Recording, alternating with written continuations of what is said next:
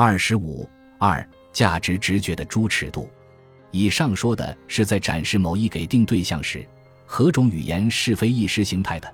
然而，偏见不仅可能存在于语言，更无可避免地存在于对象选择。人生有涯，而宇宙与历史皆无穷，不得不在浩如烟海的体验中做选择。有人将选出的精粹冠名为艺术，于是好艺术与坏艺术的区别及艺术与非艺术的区别。噪音不是音乐，差劲的诗不是诗，失败的画作只是涂鸦。因此，艺术研究不是对事实对象的描述。也不是对权衡取舍诸价值的尺度的反思，而是基于某些价值尺度选取特定事实为对象的阐释。艺术研究需尽可能以好艺术为例，而非迁就大量平庸之作。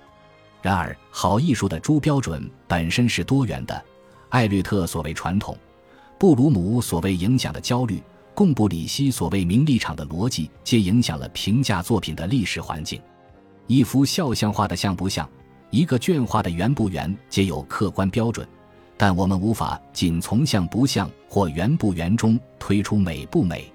决定我们对具体作品的偏好的原因有多种，例如，一这作品太常见，都审美疲劳了，所以平庸；二这作品技巧太难，别人都做不成，所以好。这两者都无关作品本身。而是关乎作品所在的社会环境。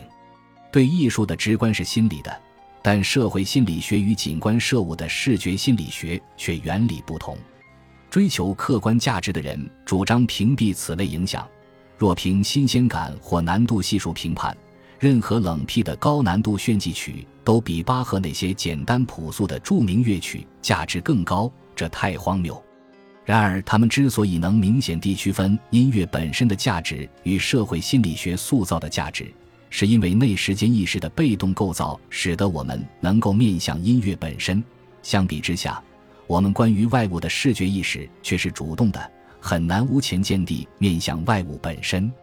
因此，以上两种社会心理倾向必然会影响人类的观看方式，我们无法将其从价值直觉中剔除出去。首先，人们以美称赞令人耳目一新的事物，表达的其实是新。创新并不意味着进步，因为进步意味着在某方面超越迄今的前辈们，而创新只是和前人不同，不设价值评价。然而，人们仍鼓励创新，这不能仅归因于现代意识形态常赞美新事物，假装在进步，也是出于新鲜感的自然倾向。一个城里人面对圆桌。和一个首次接触现代城市的土著人面对现代工业切割出来的四角圆板，二人面向该物产生的意义和体验都不相同。终有一死者，皆精力有限，难免受新鲜感的影响。我们从未面向过某物自身。其次，由于意识总是带着前见观看物，相同的指称可以有不同的意义。同一物件被理解为画或视觉图像的差别也会影响体验。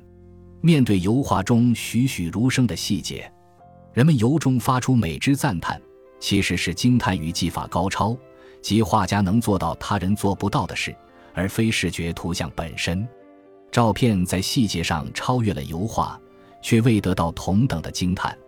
绘画史长谈及照相术的冲击和绘画界的反应，催生了现代绘画，却将这一过程视作理所当然，仿佛无需解释。照相术冲击的究竟是什么？快捷的图像生成技术冲击的其实是绘画的难度系数。不再能以难度为骄傲的画家们纷纷舍弃旧传统，这说明人们对古典油画的崇拜其实含有技艺崇拜。如今遭到了技术的威胁，无论技术指何物，是照相术还是维米尔的暗示小孔成像术。然而，美这个词提供的搪塞性质的伪答案，阻止了深究追问。这种寻常语言其实并不正常。如果语言中根本没有“美”这个过于方便的词汇，面对新奇或精致的作品，我们是能说出别出心裁或神乎其技等具体理由的。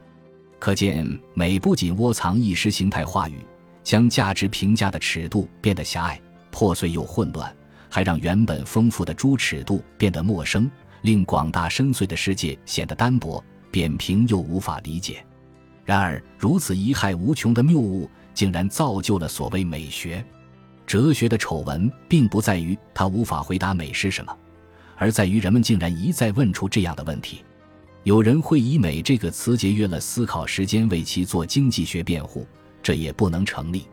因为不愿多想的人可以说呀，不仅思维更经济，探词的情感也更生动，且不会假装成某个实在的答案。我的论点势必引起坚持美具有独立而统一的意义的人的不满，他们认为未能清晰地定义美就是美学的失败。然而，无能于回答问题是一种失败，论证出某个问题是伪问题则是一次胜利。理论的成败不取决于它能否满足某些人对某些概念的执念，而仅取决于其严格性。然而，为了说服这些人，不仅要用哲学指出美之概念导致的语义错乱，还要历史的揭示它产生于何种语境，又是由于何种原因遗留了下来，以及这一时代错乱在现代导致的种种困境。